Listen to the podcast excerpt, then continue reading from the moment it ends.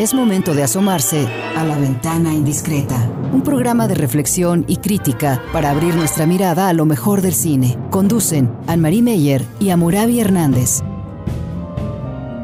La ventana indiscreta. Iniciamos. ¿Qué tal? Bienvenidos otra vez a nuestra ventana. La vamos a abrir para que vean, echen unas miradas indiscretas al cine. Ana María Meyer y a Moravi eh, Hernández los invitamos a nuestra hora de crítica de cine y reflexión acerca de películas y todo el mundo del cine. Hace una semana hablamos de la ley de filmaciones aquí en Jalisco, también hablamos un poco más sobre cine jalisciense. Hoy nos vamos a echar un viaje hacia afuera, hacia otros países y hacia, hacia, unos temas también que en el cine llaman mucho la atención porque tienen que ver con la situación que estamos viviendo y todos los movimientos en ese momento en el mundo que están llamando la atención. Eh, le damos las gracias a Marco Barajas por todo su apoyo que nos da durante la semana y Rafa Guzmán, que está en cabina, que nos acompañan también en cada ventana que abrimos este, aquí para ustedes. Los temas que hoy vamos a tratar es sobre todo eh, películas que han llamado la atención por ser actuales, aunque en el fondo eh, hablan de casos reales, de casos eh, como un juicio, por ejemplo, en el juicio de los siete de Chicago, o como también una película que vamos a tratar en el eh, último bloque, una película mexicana que se llama Souvenir y que es acerca de las, yo diría, temática como masculinidades y feminidades y maternalidades,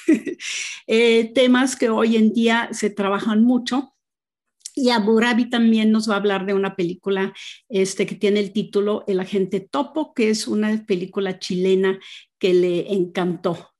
Pero empecemos hoy con una película que llamó justo hace un año grandemente, fuertemente, muy impactantemente también eh, a todos los críticos del uh, Festival de Berlín. Y es la película en español, el título es Nunca, rara vez, a veces, siempre, un título, un título con, cuatro, este, con cuatro partes que uno se pregunta nunca, rara vez, a veces, siempre. Suena a este cuestionario, suena a ponerle un circulito a alguna de las contestaciones y así es. En inglés el título es Never, Rarely, Sometimes, Always y la película es de la neorquina Eliza Hitman. Es una historia sencilla, es una película muy cargada, muy fuerte y Amurabi Hernández está aquí para platicar de ella y también le voy a, este, preguntar a Murabi cómo te sientes frente a los temas que tratamos hoy y cómo ves también su, digamos, su esencia, eh, su cercanía a los temas actuales que estamos tratando. Hola Mari y hola a todos los espectadores. Sí, eh, cuando estábamos viendo lo de la situación de las marchas del 8M, del Día de la Mujer, eh, las protestas en relación como al aborto, etcétera, eh, em, se me ocurrió mucho, se me ocurrió pensar em, en esta película que ya tuvo su estreno hace un año más o menos, eh, pero que me sigue, me sigue generando como, como tú decías, como mucho impacto. Es una película que de verdad te, conmueve y te congoja por la situación que muestra sobre una chica adolescente que mm, eh, descubre que está embarazada y decide viajar a Nueva York, a la ciudad de Nueva York, a, eh, hacerse un aborto. Es obviamente un viaje, eh, pues físico, digamos, hay una especie de, de viaje donde ella, que es una chica de Pensilvania, tiene que ir a la gran ciudad acompañada de su prima, que es también como su confidente en muchos sentidos, pero también un viaje emocional de las circunstancias por las que está tomando esa decisión. Y esa, eh, digamos, el momento culmina de la película, que justamente llega al título de la película, que es un cuestionario donde le empiezan a preguntar sobre su pasado, etcétera. eh, pues lo que vemos es no silencio, pero sí, digamos, como una carga emocional que, que te deja como muy fuerte, ¿no? Fíjate que yo diría, la chica es igual que su película. La película de Alaisa nos mete absolutamente en, ah, en la psique, en las emociones de una chica de 17 años con todas las inseguridades alrededor, todo lo que siente, todo lo que observa, es finalmente lo que los jóvenes a esa edad algunos jóvenes o muchos jóvenes o la mayoría de los jóvenes sienten también, eh, los están viendo, ellos empiezan también a interactuar mucho con el resto de, de, ah, los adultos, se sienten adultos, no lo son porque apenas tiene, tiene 17, nadie en el fondo se interesa realmente por ella, eh, incluso vemos este, su entorno, uh, su entorno social y nos damos cuenta que es una familia que la mamá trabaja, el padre por ahí está, eh, dos hermanitos chiquitos que necesitan toda la atención de la mamá y ella como la mayor de todas de los tres hijos, pues está en el fondo sola. Si no tuviera el acompañamiento de su prima, también en la escuela, también en el supermercado donde trabaja, pues ella en el fondo está sola, no tiene con quién hablar y así en la película casi no habla. Yo creo que ha de tener unos que 10, 15 diálogos así muy chiquitos y sobre todo las respuestas a ese cuestionario que le hacen en una clínica en Nueva York. ¿Cuál es su gran conflicto? Su conflicto es que tiene 17 y que en Pensilvania no puede tener sin que entere a su familia y tenga el, em, digamos, el apoyo de sus padres, no podría tener un aborto. Entonces, primero, ahí la conocemos, pero la escena que me movió profundamente fue incluso la primera escena. La vemos a ella sola en un evento escolar donde hay eh, este, jóvenes que imitan a rockeros, que bailan, siempre son dos o tres o uno solo, pero es como una puesta en escena de, de, otra cosa, es, es como una imitación. Y ella está ahí sola con una, este, como blusita rosita, con sus perlitas, eh, muy insegura, cantando una canción de finalmente abuso. Ella canta, yo siento, este, me hace sentir cosas que yo no quiero sentir, me haces hacer cosas que yo no quiero este, hacer. Y el poder, tú con tu poder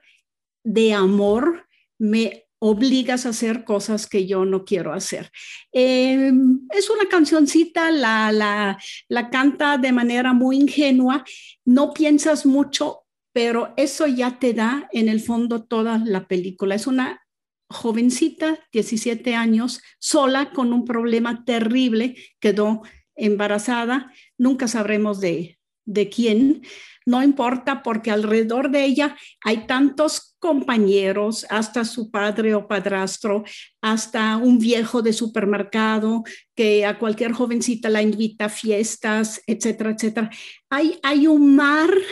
de, podríamos decir, hostigamientos, eh, juegos masculinos con la feminidad de esas jovencitas, ella y su prima que vemos en toda la película. No sé cómo lo viste tú, porque ella es el centro y nos vamos con ella con todo el drama que vive y con todos los pasos, los trámites administrativos y médicos y emocionales que tiene dar. Pero por el otro lado, siempre y en donde estén las dos jovencitas alrededor, hay un ejército jóvenes, viejos, hombres de todas las edades que las tratan a ellas simplemente de manera, yo diría, sí ejercen violencia, aunque no es una violencia física, nadie les pega, nadie les hace daño físico en ese sentido,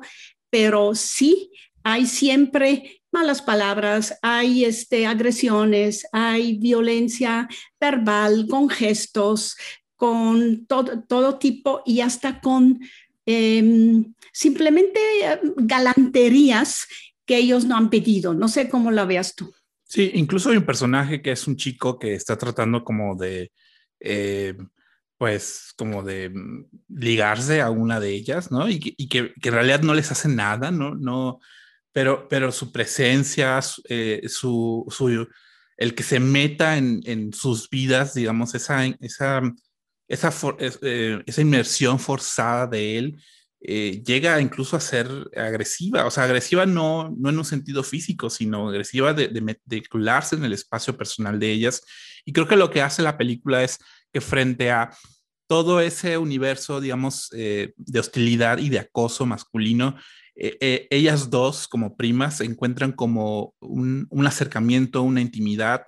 y una sororidad, ¿no? Es decir, eh, realmente no hay diálogo, tanto diálogo entre ellas, pero a través como de sus miradas, de sus gestos, de que se, agarran las manos, de que se, se, acomodan el, eh, el, cuerpo, etcétera, que la fotografía resalta justamente esa cercanía que, que existe entre ellas, entre ambas, como una manera de resistir ante ese entorno hostil, ¿no? O sea, de hecho yo todo el tiempo estaba preocupado de que algo les iba a pasar porque son dos chicas jóvenes, adolescentes, cargando todo el tiempo una maleta en ciudad de Nueva York, en la noche en la ciudad de Nueva York. Todo el tiempo piensas que algo les va a pasar. Y esa, esa tensión que mantiene la, la, película, que nunca cae como en lo melodramático, sino que más bien cae como en este drama intimista, pues finalmente te, te, te habla de la vulnerabilidad con la, que se, con la que viven estos personajes. Y finalmente el hecho de que están acompañadas, eso les ayuda mucho a, uno como espectador sentir, eh, pues, eh, no sé si la palabra es alegría o tranquilidad de finalmente lo que les va a pasar a ellas.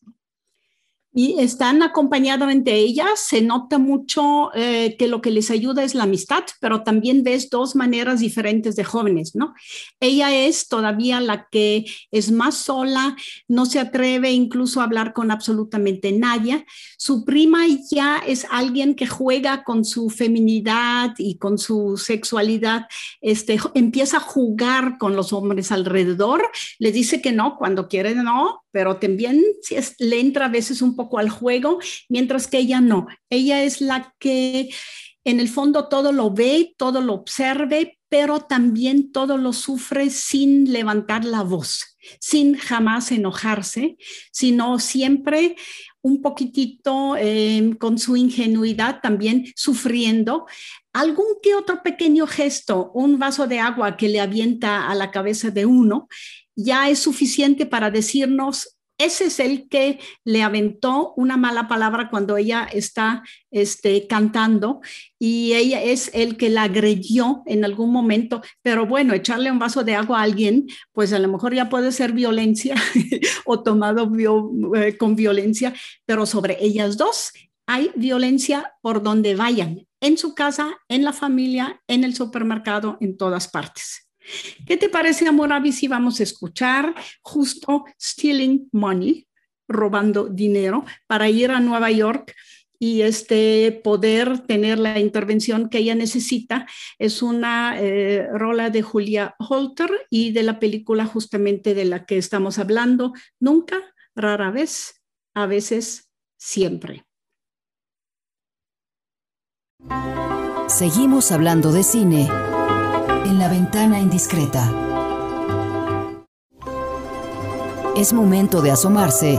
a la ventana indiscreta. Estamos de vuelta con ustedes, con la ventana indiscreta, Amorabi Hernández y Ana María Meyer, para eh, revisar una segunda película que nos llamó la atención y nos impactó fuertemente. También ya tiene unos mesecitos que se puede ver y sobre todo ahora aparece, estamos en época de premios, ya saben ustedes al principio del año, y entonces ahí aparece en varios este, grupos denominadas. Es eh, el juicio de los siete de Chicago, The Trial of Chicago Seven, de guion, guion y dirección de Aaron Sorkin. Pero escuchemos, este, acabamos de escuchar eh, una este, composición de la película We Are Going to Chicago de Daniel Pemberton, que hizo la música para la película. Y ahí ya nos dimos cuenta más o menos de que se trata de un tratamiento un poco de época que tiene que ver con los años 60 en Estados Unidos. Y este, la, la música que acabamos de escuchar tiene mucho que ver también con el estilo y el ambiente de la película. Vamos a Chicago, es lo que decidieron los personajes que finalmente se, llevan el protagonismo del conflicto que vemos en la película.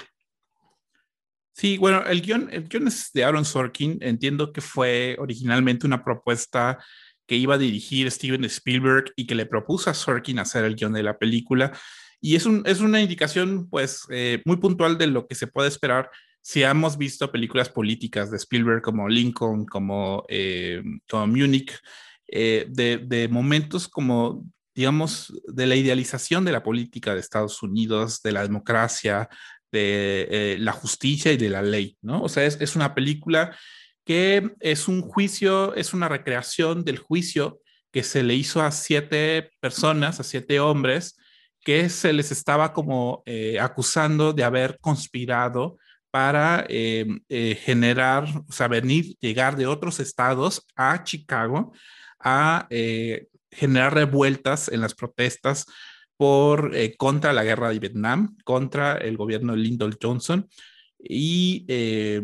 que justamente en la víspera de la convención del Partido Demócrata en el año 1968.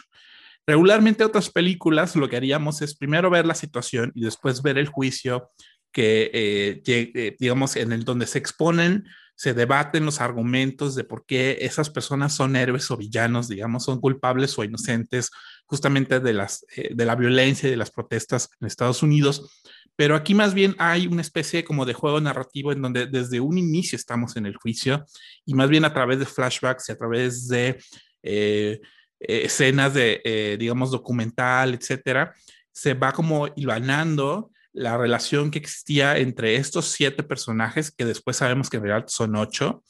eh, y, digamos, los acontecimientos reales de lo que efectivamente sucedió en ese día durante la convención del Partido Demócrata. Obviamente, pues el hecho de que son, bueno, Aaron Sorkin, pues es eh, guionista, por ejemplo, de una película que se llama La Red Social, The Social Network, dirigida por David Fincher, quizás es su película más conocida, y es conocido por darle mucho peso a los diálogos. Eh, de hecho, casi todas sus películas o incluso sus series de televisión, los personajes hablan mucho y hablan muy rápido y son súper listos. O sea, son como, bueno, listos entre comillas, ¿no? O sea, son tipos en donde, o sea, sus, historias son, eh, eh, son las palabras que sacan, las palabras que enuncian son casi, casi como armas, en donde todo el tiempo están compartiendo entre ellos de quién tiene la razón, de quién tiene la verdad, de quién realmente está eh, ejerciendo, digamos, justicia con lo que está diciendo. Y obviamente ese estilo narrativo y ese estilo, digamos, como de construcción argumentativa, pues obviamente se ve mucho en la película, el hecho de que haya el juez, los abogados y luego los acusados, obviamente cada quien desde su posición, eh, pues están eh, aventando diálogos como si fueran como cuchillos en donde están, todo el mundo está como esquivando las palabras de lo que cada quien está diciendo. Y obviamente ese, ese dinamismo que hay como en el, en el trabajo del diálogo me parece que es como lo más eh, digamos, lo, lo, que más eh, se resalta a primera instancia en la película. Sí, seguramente por eso ganó el Globo de Oro a Mejor Guión, eh, que ahí no, no hay diferencia entre guion adaptado o guion original. porque Aaron Sorkin sí es especialista en eso, en hacer guiones bien armados, dramatizados, obviamente argumentativos, como ya dijiste que la expresión este, verbal es muy importante en sus guiones, pero también en sus guiones es muy importante, y ahí quizás coincidió con Spielberg, en darle a todo finalmente una denuncia social, sin ser una película de denuncia. No es en ese sentido de denuncia, sino el caso que nos enseña Es una galopante, terrible injusticia que se comete, como en muchos momentos, épocas de la historia norteamericana, donde ha habido esos juicios absolutamente ideologizados, absolutamente uh, injustos, donde la legalidad y la justicia juegan con lo no justo contra la gente, contra la gente, porque hay grupos ciudadanos que son declarados enemigos del Estado y son eh, declarados enemigos de la democracia y enemigos del gobierno en Estados Unidos. Eh, es, creo que para mí, significativa una primera eh, secuencia de contextualización que para los que no la han vivido, como tú, Amurabi, o muchos de los radioescuchas, y para yo que sí lo hemos vivido, fue la época. Estamos en 1968, plena guerra de Vietnam, y Lyndon B. Johnson explica a la nación que hace falta mandar más jóvenes al frente porque se les está cayendo eh, la lucha y entonces pues no pueden perder en Vietnam eh, y entonces que cada mes tienen que mandar 15 mil más o 15 o 20 mil más hasta llegar a no sé cuántos miles cada mes. Pero ¿a quién mandan? Lo hacen con una lotería. Ahí vemos como si fuera la lotería de todas las semanas aquí en México y este, sacan una eh, cosita azul, la abren y sale una fecha y entonces los que, los que nacieron en esa fecha, tienen cumpleaños en esa fecha y son jóvenes de 20 a 24 años, simplemente son, este, se van a la guerra. Después sale un montaje de buzones donde se ven manos que sacan los sobres, los sobres donde viene finalmente el reclutamiento y así como carne de cañón, cada mes están, mandan a miles de jóvenes al frente de Vietnam. Eh, así nos quedamos después de la, de, la, de la primera secuencia. Y así también conocemos a los jóvenes a los jóvenes y uno, un pacifista, que ya no es tan joven, es un joven, es un hombre de 50 años o 60 años, que es pacifista, pero ellos se preparan, se preparan para ir a Chicago y ir a este, participar en una manifestación en contra de la guerra de Vietnam, más bien en pro de por fin terminar esa guerra que ha costado ya miles y miles de, de vidas. Eso es como se nos presentan y eso también es fabuloso en el guion, muy, muy, muy típico de guiones, buenos guiones norteamericanos. No sé si estés de acuerdo, Maravi, pero ahí conocemos a los uh, ocho que son al principio, que finalmente los veremos otra vez en 69, ya en la corte, donde son acusados este, por conspiración contra el gobierno estadounidense y si de veras se los uh, encuentra culpable, pues van a la cárcel entre 30, 10 y 30 años, por ahí en aquel entonces era ser enemigo de la nación. Cuando empieza el juicio, ya está Nixon en el poder, es decir, ya de los demócratas cambió al partido este, republicano y obviamente también está más dura la manera de cómo se les va a enjuiciar y el juez que vemos de veras como el malo de la película, de veras lo empezamos a odiar. Es increíble como cada gesto que ellos hacen, cada cosa que hacen y con eso obviamente también agrede mucho al defensor de los jóvenes y sobre todo al negro que, que, es de los Black Panther hasta que de plano lo manda este lo manda castigar y llega de repente este todo golpeado por los guardias ahí del, del, de la corte, ¿no? Sí, realmente impresiona la película, digamos, la posición, no sé si la palabra sea necia o qué, del juez, que, que se hace, eh, digamos, con los ojos vendados a la situación de lo que está viviendo, no nada más del racismo, sino de todas las pruebas, todos los testimonios, todo, todo, todo eh, contesta de manera completamente desinteresada. Y obviamente esa, esa pared con la que se enfrentan eh, todos los enjuiciados, pues se vuelve eh, pues por eso obviamente terminas dándole pues como tu simpatía a los, a los enjuiciados. Ahora, también es interesante el guion de que eh, los siete entre sí mismos tampoco no son como una unidad en donde todo el mundo piensa igual, ¿no? O sea, es muy interesante el conflicto que hay entre dos de ellos, que uno de ellos, por ejemplo, apela a la idea de que la protesta debería ser pacífica, de que la protesta debería estar, eh, repercutir en las elecciones, que la protesta debería tener consecuencias como en la política, como en el manejo y en el uso de la política, al contrario de otro hombre que ya es este hombre mayor pacifista, que es como un hippie, eh, que se viste así todo extravagante, que actúa de manera rebelde y que más bien él dice, no, la protesta está más bien en la cultura. La protesta está en cómo nos manifestamos culturalmente desde eh, la literatura, desde, desde la rebeldía, etcétera, ¿no? Eh, no desde el sistema político, sino desde, desde cómo los ciudadanos em, em,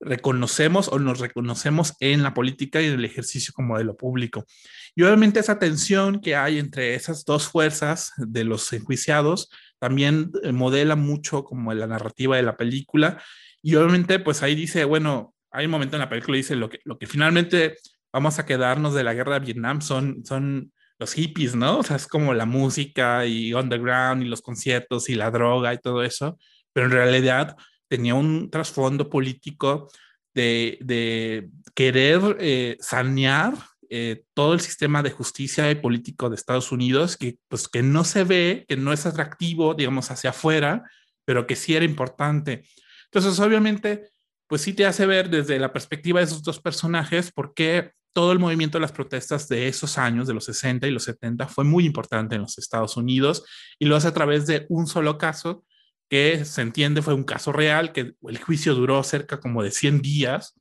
o sea, realmente fueron, o sea, lo que entiendo es que Sorkin se metió como a las, a las transcripciones del juicio y que eran hojas y hojas y hojas, y sintetizar todo eso en una película de dos horas y media más o menos, pues me imagino fue todo un desafío, ¿no?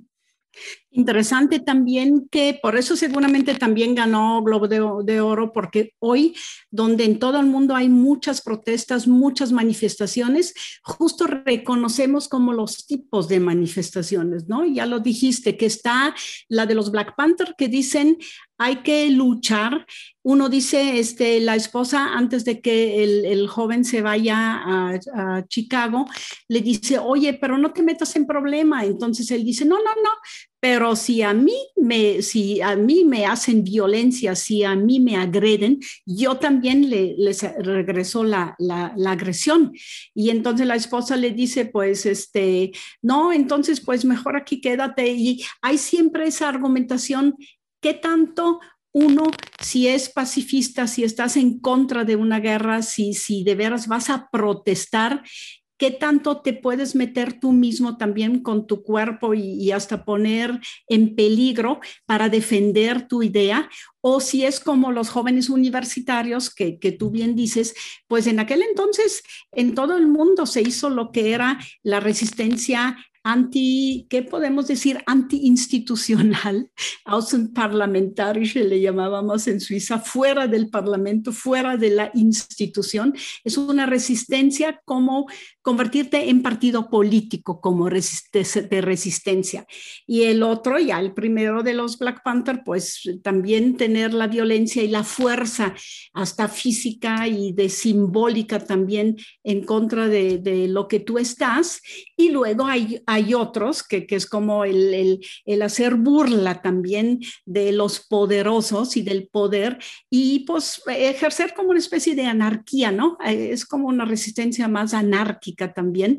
que ah, tienen esos jóvenes que son, que son hippies que dicen, ay, de todas maneras lo vale la pena, pero yo pues ahí estoy, ahí voy.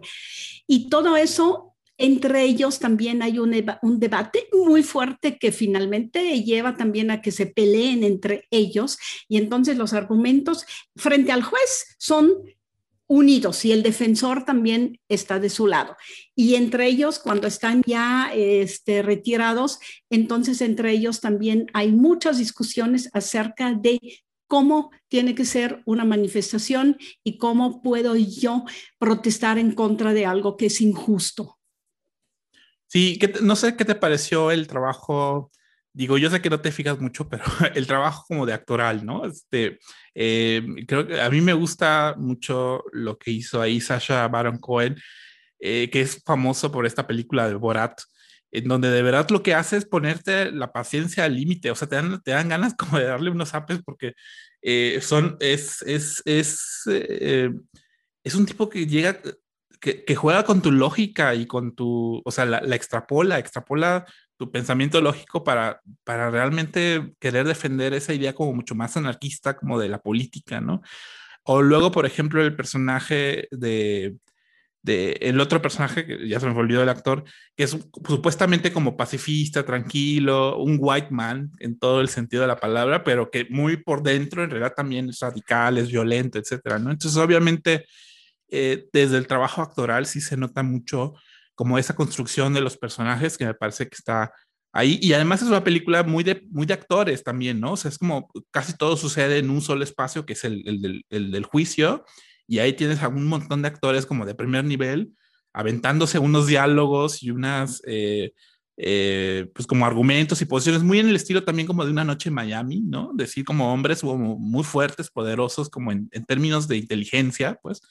Eh, y obviamente eso es como un interés, un atractivo de la película. Sí, los, los, el género de la, de la corte así es, ¿no? Siempre está la reflexión acerca de qué es lo justo y qué es finalmente la justicia. Y en el poder de quién y de manos de quién está la justicia. Al final los lo dicen, este, fueron enjuiciados, fueron este, encontrados culpables, pero después ya con otro, este, cuando Nixon tuvo que dejar su gobierno, también se les cambió a ellos también la sentencia, ¿no? Finalmente, que como también la justicia, la justicia a veces es ciega, pero a veces no es tan ciega y también puede recuperar a unos injustamente enjuiciados. Vamos a escuchar, eh, si te parece, un tema justo que, que dice Hear My Voice, escucha mi voz de Celeste y es para la película el juicio de los siete de Chicago, de la que hablamos este, junta, justo, pues podríamos hablar mucho más, Amurabi, pero sí, ojalá usted la vea y también la analice. La ventana indiscreta.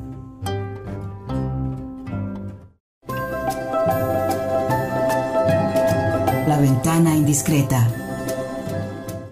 Estamos de vuelta para nuestro tercer bloque de la ventana indiscreta y la ventana la abrimos hoy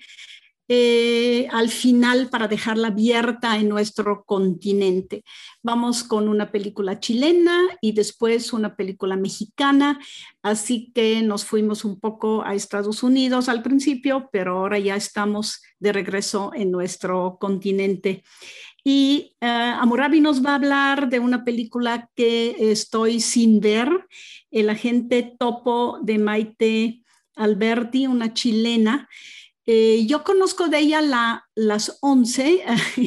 que trata de una reunión de mujeres que se ven eh, cada cuando, y es un documental, y platican de cómo se conocieron, platican de, sus hijos, platican de, pues un poco de todo, y lo interesante es cómo eh, hay entre ellas eh, hay esa, digamos, ese conocimiento eh, también, pero hay mucho humor también y ven sus vidas pasadas también y el futuro como con mucho humor y mucha, eh, digamos, este visión, mirada también crítica sobre sus vidas y crítica entre ellas también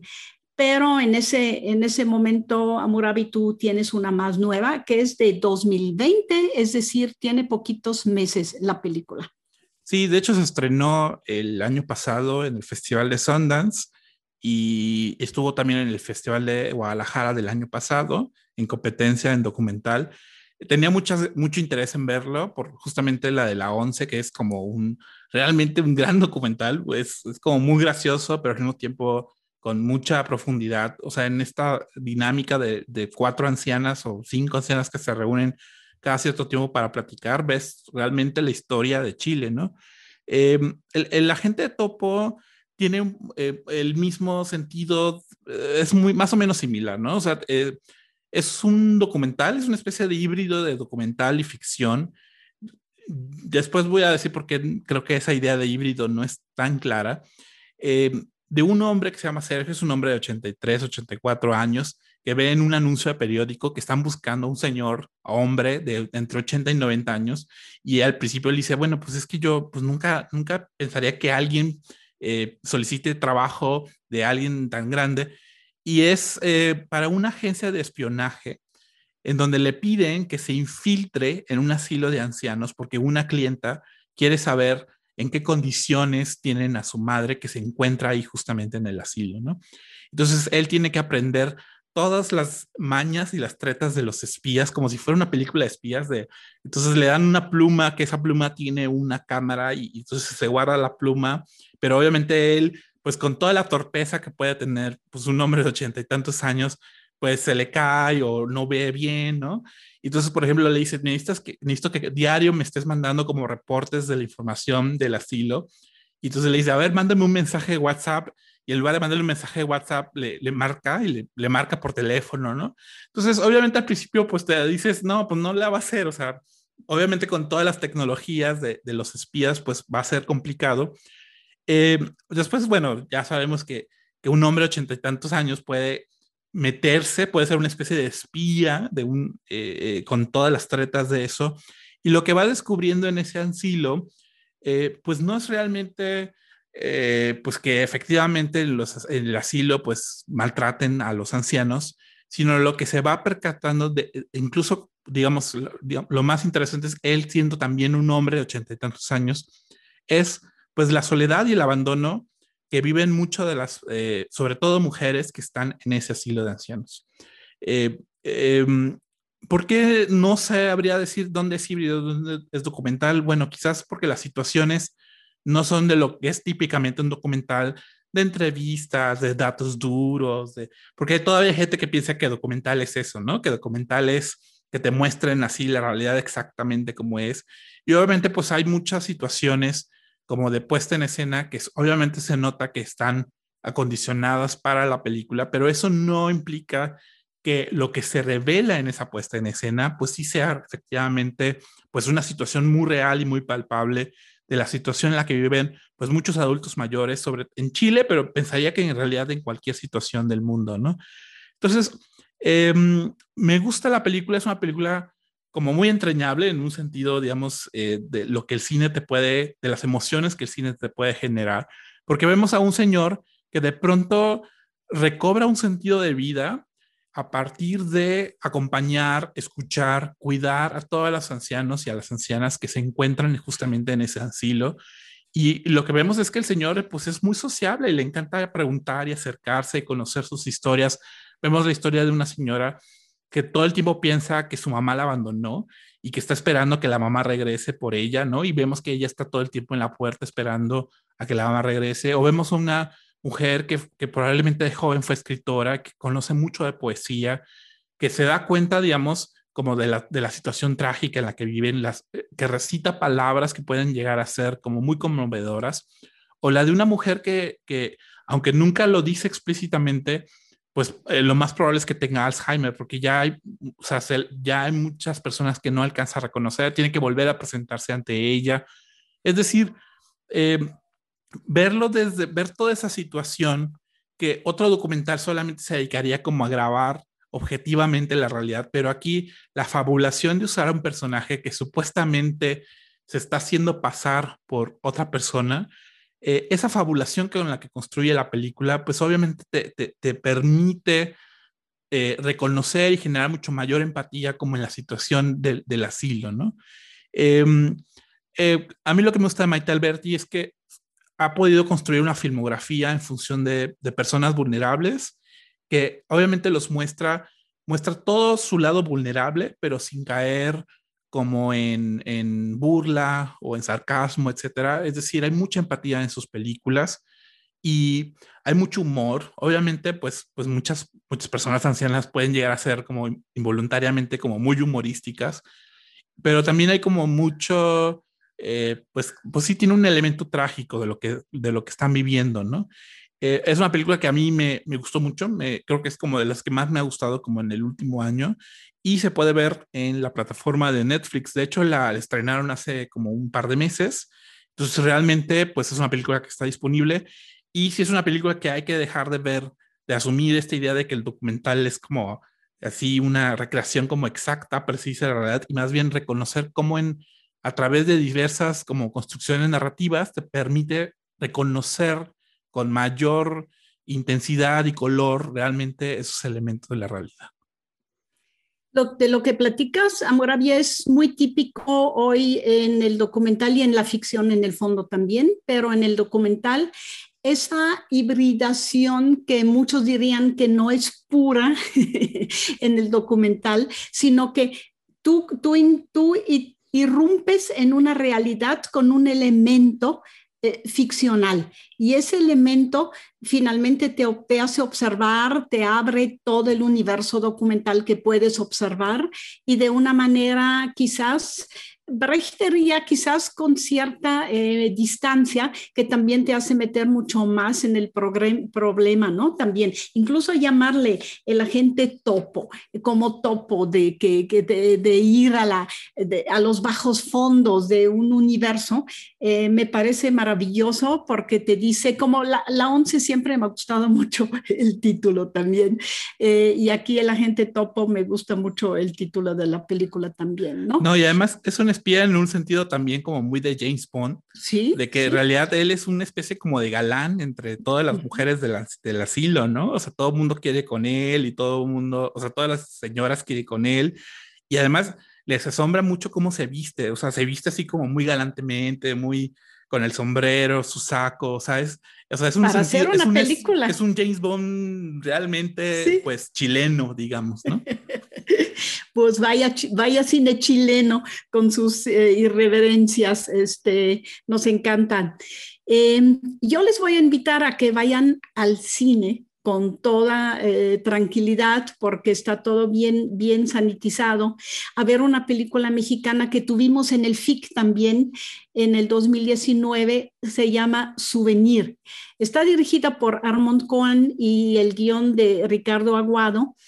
Y esa película la venden como el tema del embarazo subrogado. No es el tema, y diría yo, sí es parte de la historia,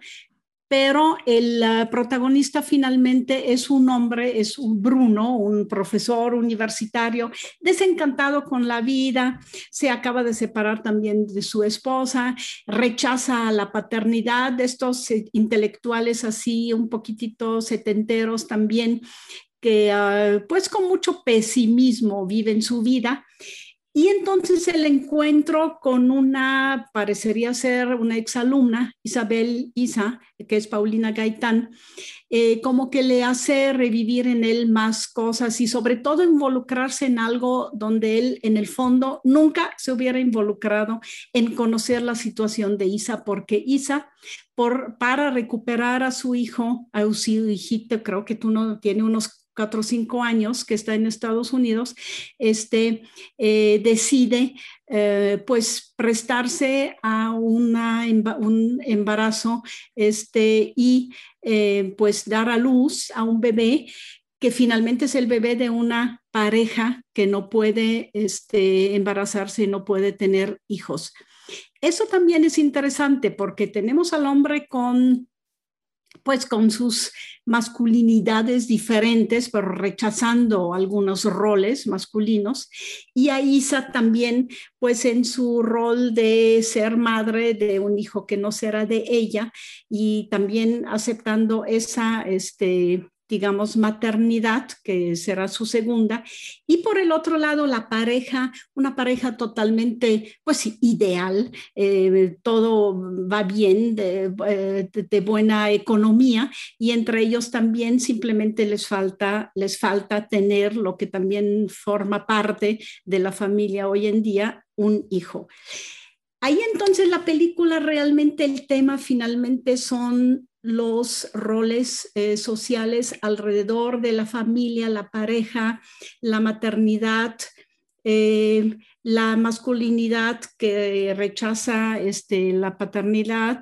Y en, en general diría yo, como dudas muy existenciales, ¿no? Dentro de la sociedad mexicana. La película Souvenir es muy irónica también, hasta su título, juega mucho también con el humor, es un humor eh, un poquitito ácido, pero también oculto, pero durante toda la película sí nos da muchos momentos este, de, pues, ironizar ciertas situaciones y los mismos personajes también. Lo interesante de la película a mí me pareció, los personajes no se toman tan en serio a Murabi. Siento que ellos mismos juegan para ellos mismos los roles frente a uno y eso es muy divertido para el espectador porque te pone finalmente a un caso que podría ser absolutamente melodramático en todos los sentidos y no lo es, sino que no moraliza la película, es muy sincera, pero también por el otro lado es muy, muy juguetona. Souvenir entonces estuvo en el FIC, está en los cines y este, yo sí se la recomiendo muchísimo porque te hace pensar, te hace también em, jugar un poquitito con los roles femenino, masculino, pero por el otro lado también ver la realidad de los personajes como con mucha claridad y con una cierta crítica también al mismo tiempo que también te dan mucha ternura. Es una película muy, muy, este, muy disfrutable. No sé si tú vayas a ir a verla, vas a ir al cine o más bien todavía te esperas un ratito más. Ay, qué tentador ir al cine en este momento. O sea, sí está así, sí es como todo una, es todo un dilema sobre si ir en cine. Yo te diría, o sea, bueno, es una postura que he defendido mucho que de todos los lugares de esparcimiento y recreación, los cines probablemente sean como los más seguros, o sea, en comparación a restaurantes, bares, estadios, etcétera, ¿no? Porque sí las medidas son bastante estrictas sobre cómo sobre cómo deben de estar, ¿no? Pero si quieren una propuesta interesante, quieren como escaparse un poquito de, de seguir viendo películas en la televisión y en la casa, pues puede ser una propuesta para ver ahorita, ¿no? yo creo que ya hace falta también romper, romper ese, ese muro y poder ir a ver al cine, a ver películas como por ejemplo Souvenir y otras mexicanas que se van a estrenar ya, como Los Lobos, por ejemplo, de Kishi, que ya está este, estrenándose en abril. Ahí sí tendremos que ir todos a apoyar la película, ¿no? También. ¿Qué les parece si nos despedimos con una este, canción que se llama Te Quiero eh, de Manuel García y es de la película El Agente Topo? Pues muchas gracias a ustedes que nos escucharon. Muchas Muchas gracias a ti, a Murabi, y hasta la próxima.